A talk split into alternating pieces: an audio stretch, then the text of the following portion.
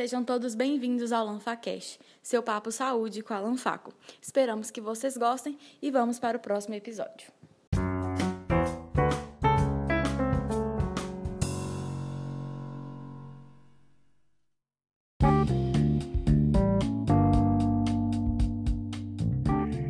Querido colega, querida colega, no episódio de hoje vamos falar desse tema que eu acredito que seja do interesse de todos vocês, para conhecer um pouquinho mais dessa especialidade tão bonita e que muitas pessoas acabam não entendendo ainda muito bem. A gente vai falar hoje sobre a medicina de família e comunidade. E para falar um pouco desse tema, a gente tem a honra de ter aqui conosco hoje o Dr. Cláudio de Melo Batista, esse que é o nosso professor nos ambulatórios de medicina e família e comunidade, é nosso professor na Faculdade Atenas da disciplina de medicina esportiva, que é formado em medicina de família e comunidade e medicina do esporte. Você pode se apresentar, doutor Cláudio? Olá, olá a todos que estão nos escutando. Obrigado pelo convite em nome do Robert aqui, mas principalmente de toda a Liga do Paco. Para mim é um prazer estar falando sobre esse tema que parece básico, mas que realmente traz muita dúvida, né? E para mim vai ser de extrema importância estar falando sobre, sobre esse assunto com vocês. Muito obrigado, doutor. Doutor, para a gente começar a nossa discussão, a pergunta elementar do que se trata, né? O que, que é a especialidade? O que, na visão do senhor, que já está aí trabalhando há tantos anos na medicina da, da família e comunidade, do que se trata, né? O que, que é a medicina de família e comunidade? É algo muito, muito interessante, porque no dia a dia, e até entre os colegas médicos, entre os acadêmicos de medicina, ainda existe muita dúvida sobre o que é a especialidade. Né? Muitos acreditam que não é uma especialidade, sim um médico generalista, que é como todos os médicos formam ao final dos seis anos. Mas não, a medicina de saúde de família e comunidade, ou medicina da família e comunidade, como é o nome da especialidade, ela, ela é uma especialidade médica e já desde 1974 ela tem esse reconhecimento junto a sociedades brasileiras de medicina e, e que visa ter uma, uma visão integral, uma, uma visão longitudinal do paciente inserido dentro de uma comunidade, dentro de uma família. Então, a, a própria definição, o próprio nome já nos remete do que significa essa especialidade. É, então, muitos ainda ficam mais doutor. O que, o que diferencia de outras especialidades, o que diferencia do, do generalista?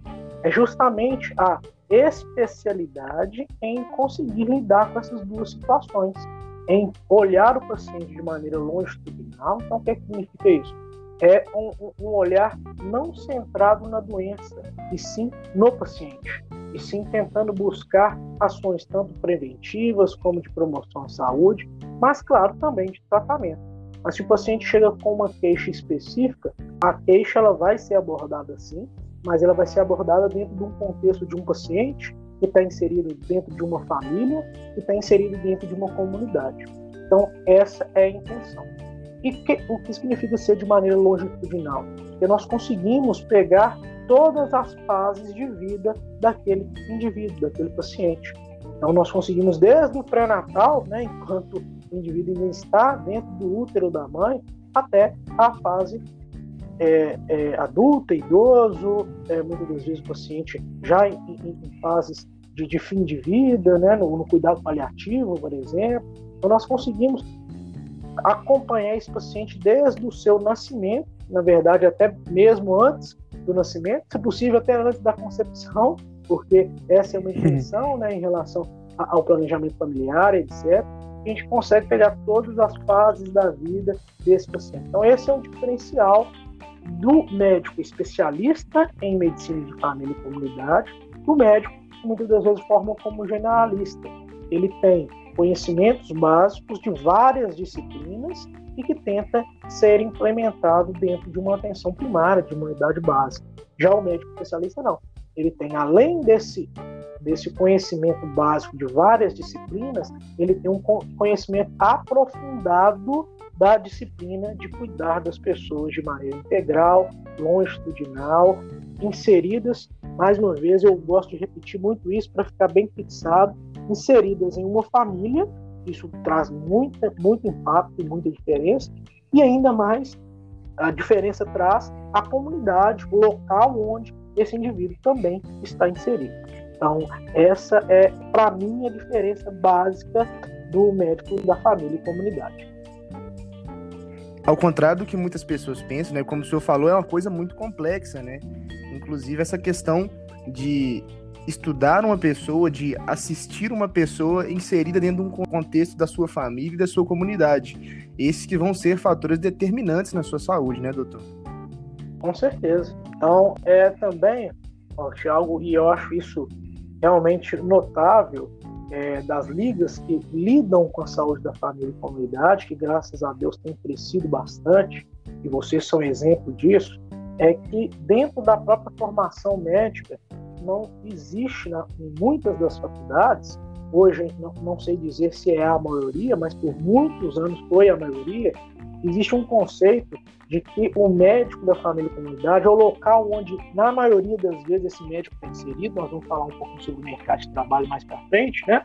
Mas é, nesse local onde ele está inserido, o médico ele precisa ser apenas um generalista. E quando eu falo apenas, não é, não é menosprezando os seis anos que todos nós passamos dentro da, da, da, da, da faculdade de medicina, não, pelo contrário, né?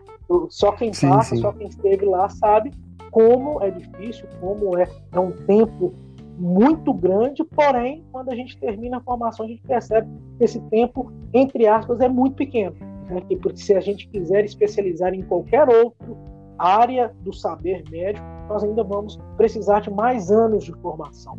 E aí, essa é a diferença. Nesse ambiente da atenção primária, não, a gente precisa cada vez mais ter médicos especialistas em atenção primária, especialistas na medicina da, da, da, família e comunidade, especialistas nesse, nesse campo do saber e dessa forma de abordagem, que é muito diferente do que a gente, na maioria das vezes, na maioria das cadeiras, aprende durante a nossa formação médica. Então, esse é um ponto importante que vocês, enquanto liga, que, que nós, enquanto professores, estamos inseridos dentro da, da faculdade com a especialidade, estamos cada vez mais tentando quebrar esse, esse conceito, ou na verdade esse desconhecimento. Eu acho que não é nem, nem um conceito. Muitos colegas é, médicos, né, ou que passaram em faculdades que não têm esse contato tão direto com a medicina da família e comunidade, acabam tendo uma visão distorcida dessa atenção primária. Acaba tendo uma visão em que isso é, é, é algo para alguém sempre um recém-formado, alguém que tem final de carreira, é algo que não demanda uma especialidade, e acaba parecendo algo fácil, tranquilo, o que não é. Eu costumo muito dar o exemplo, e aqui não, não querendo trazer inimizades para os colegas de outras especialidades, pelo contrário, até porque eu tenho outra especialidade que não é da família e comunidade, né, medicina família e comunidade, é, é, é que, ao meu ver, é algo muito mais difícil, e olha que hoje eu não tenho tanto a destreza técnica cirúrgica mais, né, já não, já não, não, não, não dou um ponto já há algum tempo, mas, ao meu ver, é muito difícil, muito mais difícil é, é, convencer alguém de mudar um hábito, de utilizar a medicação de maneira correta, de entender o que, que aquela doença pode levar ao longo da vida, do que realmente colocar ele numa mesa cirúrgica e abri-lo e, às vezes, entre aspas, solucionar algo de imediato, mas que talvez a gente não solucionou a causa, ou talvez a gente vai ter complicações mais para frente. Então, eu costumo dar o exemplo da dificuldade, da complexidade nesse ponto. É claro, um ponto muito específico, estou exagerando, claro, colocando. Existem procedimentos cirúrgicos dificílimos, de horas e horas, estou, claro, supervalorizando essas questões, mas é só para entender o quanto é difícil mudar o hábito de alguém, como é difícil convencer alguém que ele precisa não de um medicamento, não de uma cirurgia, sim de mudar o hábito dele do dia a dia.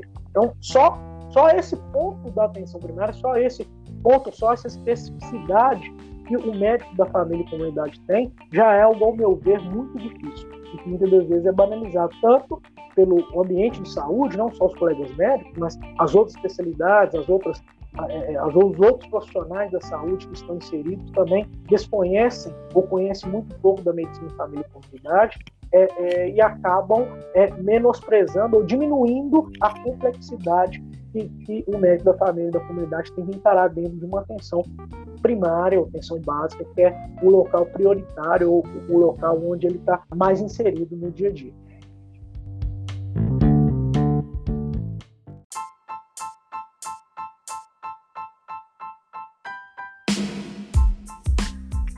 E aproveitando né, esse gancho do que o senhor falou, do, da atenção primária, da atenção básica, como área de atuação do médico de família e comunidade, é, como que o senhor vê hoje o mercado de trabalho, como que o senhor vê hoje a atuação do médico de família e comunidade? Então, Robert, e todos que estão ouvindo aí, é, é algo que já quando, então eu já tenho 10 anos de formado, já não, né? Tenho 10 anos de formado, passa muito rápido, mas esses 10 anos, em esses 10 anos, desde o início, a gente já escutava que a medicina da família e comunidade era uma área muito promissora aqui no Brasil. E por, por alguns motivos que são básicos, né? Assim, é a porta, a atenção primária é a porta de entrada da, da saúde em, no ambiente SUS, né? E onde a maioria dos, dos nossos é, pacientes, do, do, do, das pessoas que habitam no território brasileiro têm o acesso à saúde via Sistema Único de Saúde, né, sistema SUS, e a atenção primária é a porta de entrada. Ela está capilarizada em todos os locais do, do, Brasil. Claro, com dificuldades é, é, inerentes da, estrutura, dificuldades inerentes da, da, própria população da cidade, mas ela está desde a região ribeirinha até é, é, é os morros e favelas e comunidades de cidades é, de, de grandes cidades brasileiras. Então, esse campo é gigantesco, tem, tem potencialidade para crescer e já há 10 anos já se discutia isso. Infelizmente, a gente viveu um momento de muita estagnação, de, de muito despreparo, da, principalmente do, dos governantes, de quem gere essa questão da atenção primária, e que trouxe também uma incerteza para que os profissionais médicos procurassem pouco essa especialidade. Então, a gente tem muita oferta hoje em dia da, da, da residência, que é a maneira tradicional de se chegar a, a, a, conquistar o título de médico da família e comunidade. Nós temos uma outra via, então aproveitando também o gancho para dizer como chegar à especialidade, depois a gente falar sobre o mercado em si. Então a gente tem dois caminhos. Né? Um caminho é a residência médica, que é o caminho tradicional para todas as especialidades médicas, então de, cirurgia, de neurocirurgia, a ginecologia, oftalmologia, esse é o caminho tradicional. Ao meu ver, é o melhor caminho por dois motivos. Um, pela o, o grau de experiência que você consegue durante a residência, né? Então você passa na medicina da família e comunidade dois anos é, estudando especificamente aquilo, vivendo aquilo no seu dia a dia. Então a experiência é muito grande e com o respaldo de uma preceptoria que muitas das vezes é ainda mais experiente, que pode passar muitas questões do dia a dia. E o outro caminho é aquele profissional que já está inserido na atenção primária por cinco anos ou mais, então ele pode comprovar essa experiência e ele tem que prestar a prova para conseguir a titulação. Na verdade, ambos, tanto o residente que faz os dois anos termina, ele precisa prestar a prova, só que ele, nos últimos editais, claro que isso pode mudar, tá? É, ao longo dos anos, dependendo da diretoria, etc., elas podem fazer algumas mudanças dos editais. Mas os últimos editais, para se conseguir o título de especialista, ele tinha essas duas alternativas. O residente, ele é, formou, fez residência, fez dois anos de residência, terminou a residência, ele está apto a prestar a prova, ele já entra com uma pontuação um pouquinho maior daquele que entrou com com cinco anos de experiência na atenção primária, então ele tem que passar por cinco anos dessa experiência para prestar a prova de titulação. E depois de formado, o campo principal é a atenção primária. Como eu havia dito, tem toda essa capilaridade e tem um potencial muito grande.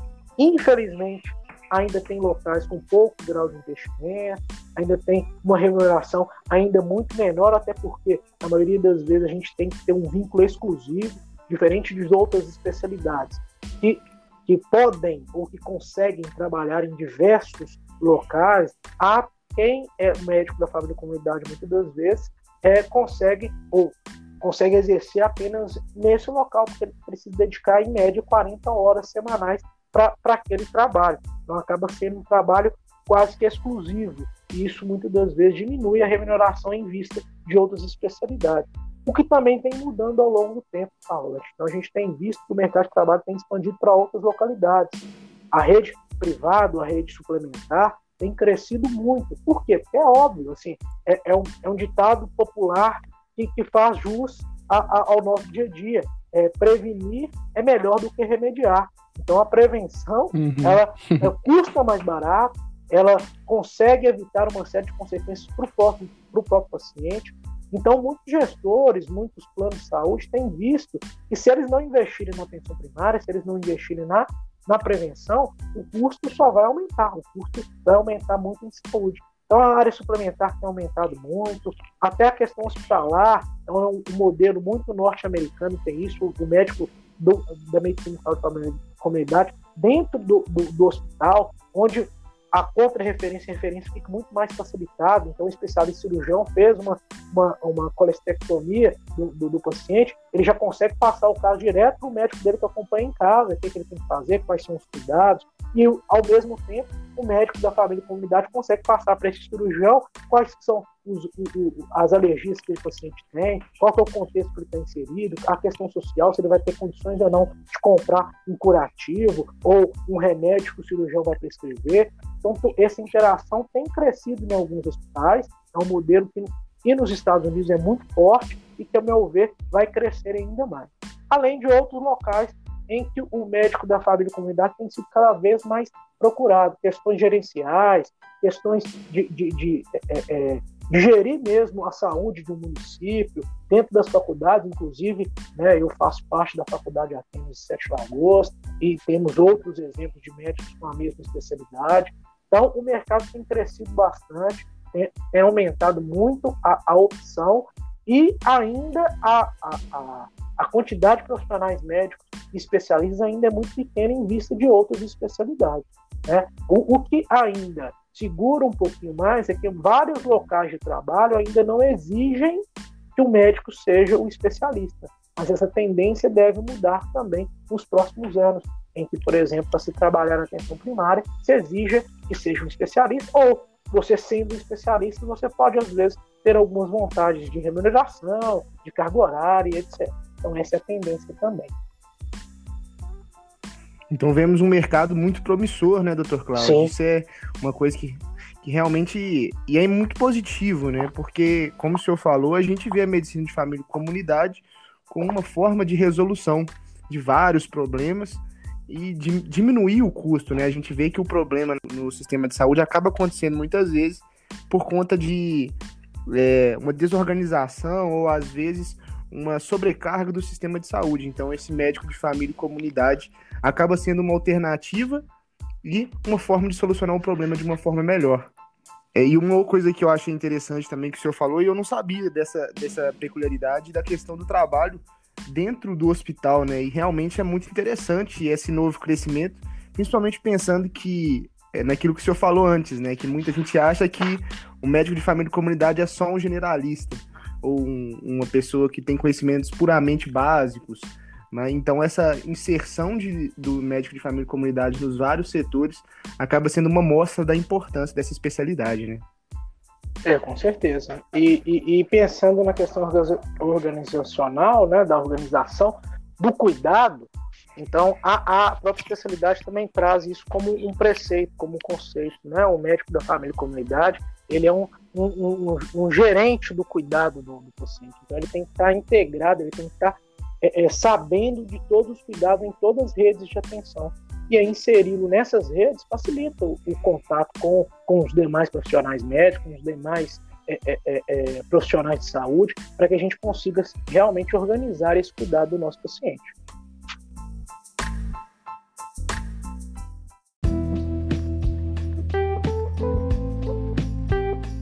Aproveitando esse, essa questão do mercado de trabalho e da atuação do médico de família e comunidade, quais são, na visão do senhor, as, os desafios dessa especialidade hoje? Né? Quais são os entraves, o que acaba dificultando essa especialidade ainda hoje? É, eu acredito, acho que são alguns pontos que a gente já citou aqui anteriormente. Um deles é a formação médica, que as faculdades ainda têm, muitas delas, uma dificuldade de demonstrar o que é o papel do médico da família e comunidade, como ele pode ser resolutivo, como você mesmo falou. É, esse, esse também é um conceito que muitos acham, levam como verdade, como se o médico é, da família e comunidade, ou o próprio médico especialista em clínica médica, fosse pouco resolutivo, e isso não é uma verdade, nós somos muito resolutivos. E eu acho que um desafio maior é, além dessa questão da formação, é a, a, o reconhecimento, tanto financeiro quanto de todos que estão à volta. Né? É financeiro, porque vai ao encontro também da estrutura do local, assim, além do financeiro, do reconhecimento financeiro para o próprio médico, reconhecimento financeiro de investir na atenção primária. Então, apesar da gente saber que é mais barato, apesar de a, o, o, grau, o número de investimento, a quantia investida nas outras redes de atenção, secundária e terciária, é muito maior do que na atenção primária. Então, as estruturas muitas vezes são precárias, os locais de trabalho não trazem tanto conforto, tanto, tanta possibilidade, é, é, principalmente longe dos grandes centros, que é, que é aonde às vezes mais se precisa, mais se tem dificuldade. Nós não temos um profissional para ir até lá, principalmente pela falta de estruturação, pela falta, falta de, de, de um local adequado para atendimento. E, e, isso acaba é, é, mantendo muito dos colegas com a especialidade nos grandes centros e nos locais onde, onde poderíamos estar atuando ainda com, com mais maestria, com mais resolutibilidade, nós não estamos por causa disso.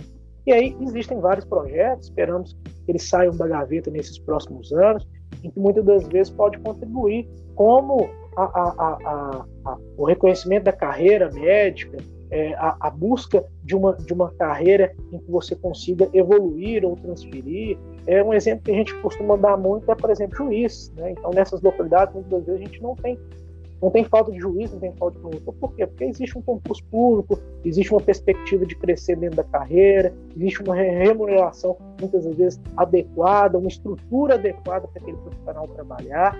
Então a ideia seria mais ou menos essa, para que a gente consiga levar os médicos especialistas com um grau de resolutibilidade grande para esses locais que precisam mais, mas precisam ter uma estrutura e um reconhecimento financeiro tanto do próprio profissional médico, mas também de toda a equipe, porque não adianta só estar o médico lá com o estetoscópio no pescoço.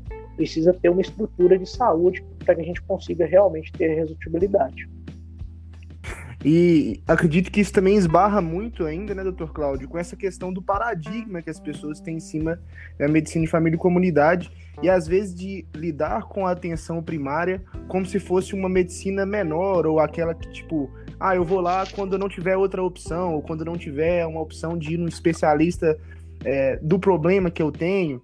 Então, como é que o senhor vê essa questão desse paradigma, né, de ver a especialidade como uma especialidade voltada para as pessoas vulneráveis ou voltada só para os pobres? Uhum, é, é uma dificuldade que a gente tem mesmo. E assim, hoje eu, eu vivo uma outra realidade entre os campos que eu hoje atuo, eu atuo junto de um plano de saúde nacional muito grande e que a gente tem que educar essa nova população, né, da, da, da importância da, que eles já estão acostumados com a rotina de estar tá sentindo uma dor no peito e no cardiologista, está sentindo uma dor no pé, vai no ortopedista. Então eles já têm essa facilidade de acesso que no SUS não tem. E aqui muitas das vezes os pacientes mesmo veem o, o médico da, da, da, atenção primária, o médico da família comunidade, como apenas um trampolim para chegar no especialista. Então, essa uhum. questão é cultural. Um dos nossos papéis enquanto médico, enquanto médico da família comunidade ainda mais, é a educação em saúde. E essa educação em saúde não é só para os acadêmicos de medicina, como eu venho fazendo com vocês. É, não é só para os profissionais, colegas médicos próximos, é também para a população geral. Então, nós temos que educar essa, essa população em entender que o, o, o papel, o cenário da atenção primária não é apenas um trampolim, não é apenas uma questão burocrática para se chegar em um médico especialista, não. Você está sendo atendido muitas vezes por um médico especialista especialista em pessoas, especialistas também nas doenças, mas principalmente em pessoas. Então, nós precisamos quebrar isso através de uma educação, através do, do, dia a dia, através de campanhas que realmente demonstram essa efetividade, através de nós médicos também, que somos muito culpados por isso. Então, muitos colegas médicos que, que vão à atenção primária tratam ela como passageira, tratam ela como algo de, de só um tempo até conseguir passar em outra especialidade. Isso acaba diminuindo essa possibilidade de educação, porque a população vai lá e se sente é, é, muitas das vezes mal acolhida, mal atendida. Isso acaba reforçando esse conceito que todos têm sobre a atenção primária, sobre o médico da família e comunidade. Então, acho que o que, que o que nós devemos fazer é educar educar através do, do dia a dia, da conversa, mas é educar, é mostrar que é diferente e não é como todos, ou a maioria, todos não, né, generalizando, mas a maioria ainda pensa que o médico da família e comunidade e o ambiente da atenção primária é. O senhor falou a respeito dessa questão de alguns médicos usarem a medicina de família e comunidade como um trampolim para uma outra especialidade. Então, na sua visão, qual que é um perfil de profissional de medicina de família e comunidade? Então, Robert, é, e todos que estão nos ouvindo aí, o perfil é principalmente aquele médico que, que, que pensa em de uma maneira integral, em ver o paciente como um todo, que não que, que busque não setorizá-lo, que goste de trabalhar em equipe, porque nós precisamos trabalhar em equipe, outros, é, outros profissionais de saúde que não médicos, é, que, que saiba que, que vai encarar situações dentro do cotidiano daquela comunidade específica que foge um pouquinho do que muitas das vezes a gente está no ambiente protegido da faculdade, da universidade. Então, o perfil médico para assumir uma atenção primária seria esse, esse, esse médico que está disponível para a comunidade, que está aberto para essa, essa diferença de comunidade e de famílias e que principalmente é, é, pense no paciente como um todo. Pense que você pode ajudar não só apenas naquela queixa específica, mas que talvez a sua ajuda vai ser muito maior pensando em outra coisa que o paciente não veio por aquela demanda, ou que ele, que ele nem sabia que tinha, ou que, que nem imaginava que aquilo era uma doença ou um problema de saúde.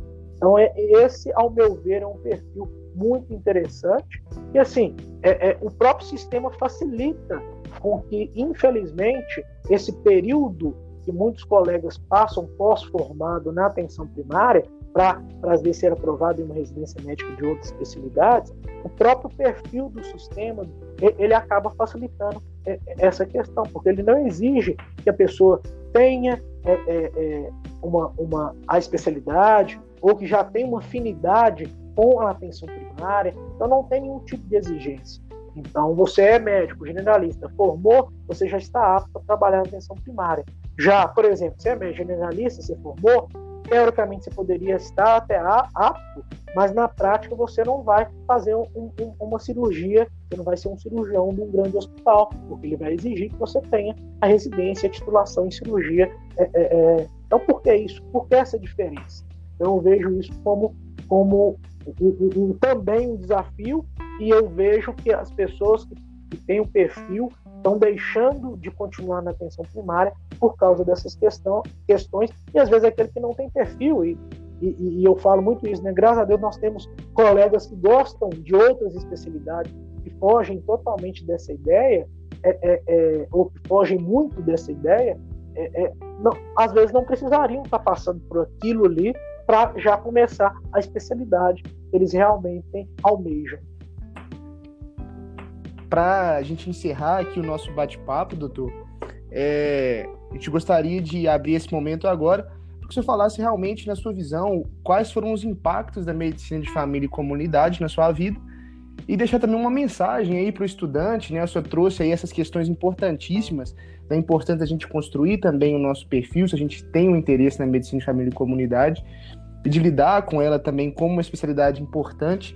Então, Deixe aí a sua mensagem para esses alunos, para os alunos que almejam a medicina de família e comunidade, para aqueles que ainda não entendem, não a compreendem como um todo. Qual a sua experiência, qual a sua vivência e sua mensagem? Não, claro. É, Robert, primeiro gostaria muito de agradecer novamente o convite, né? Para mim é sempre muito importante estar falando sobre algo que eu gosto. Então eu já gosto de falar, ainda falar sobre algo que eu gosto aí que junta as duas coisas.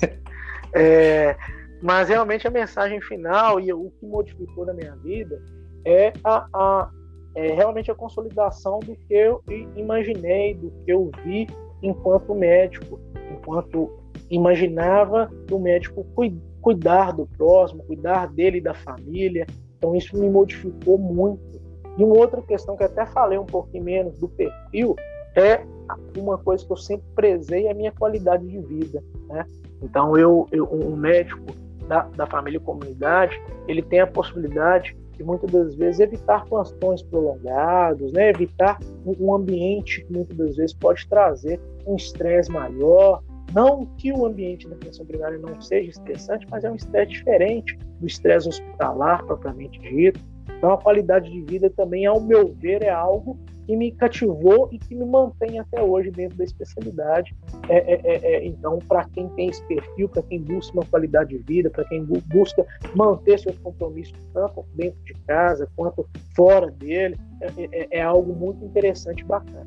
E, e é isso que, que, me motiva, que me faz levantar todos os dias e continuar seguindo nessa, né, nessa especialidade. E para aqueles que pretendem ou que têm mais dúvida, pesquisem, acompanhem, é, converse sobre, é, é, tirem dúvidas de outras especialidades também, é, vejam o cenário como um todo, porque muitas das vezes é fácil conversar com alguém que é bem sucedido naquela especialidade, né, ou que já tem consolidado uma carreira naquela especialidade. Será que ele já começou como um excelente cirurgião? Será que ele já começou como um professor de faculdade, como eu sou hoje? Como não? Comecei de, de outra. Então, entenda o caminho. Não, não pense só no, na, na, chegada.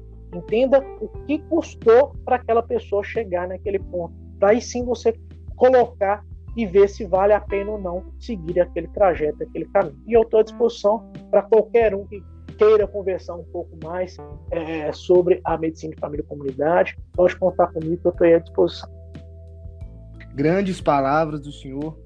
Gostaria de agradecer de novo por aceitar esse convite, de estar aqui gravando conosco esse episódio. É, é sempre um aprendizado enorme estar falando com o senhor. Considero o senhor uma referência aí na minha carreira, tanto como profissional quanto como pessoa. E só agradecer mesmo, acho que não tem nem palavras para agradecer. É, esperamos poder contar com o senhor em próximas ocasiões. E um muito obrigado, obrigado a você, ouvinte, também, que está aqui conosco.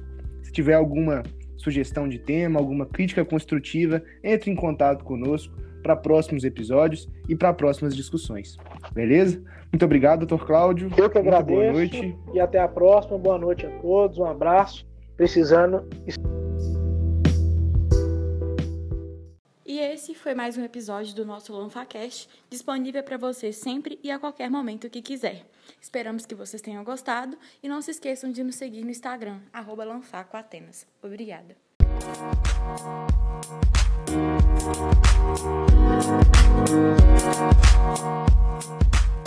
Thank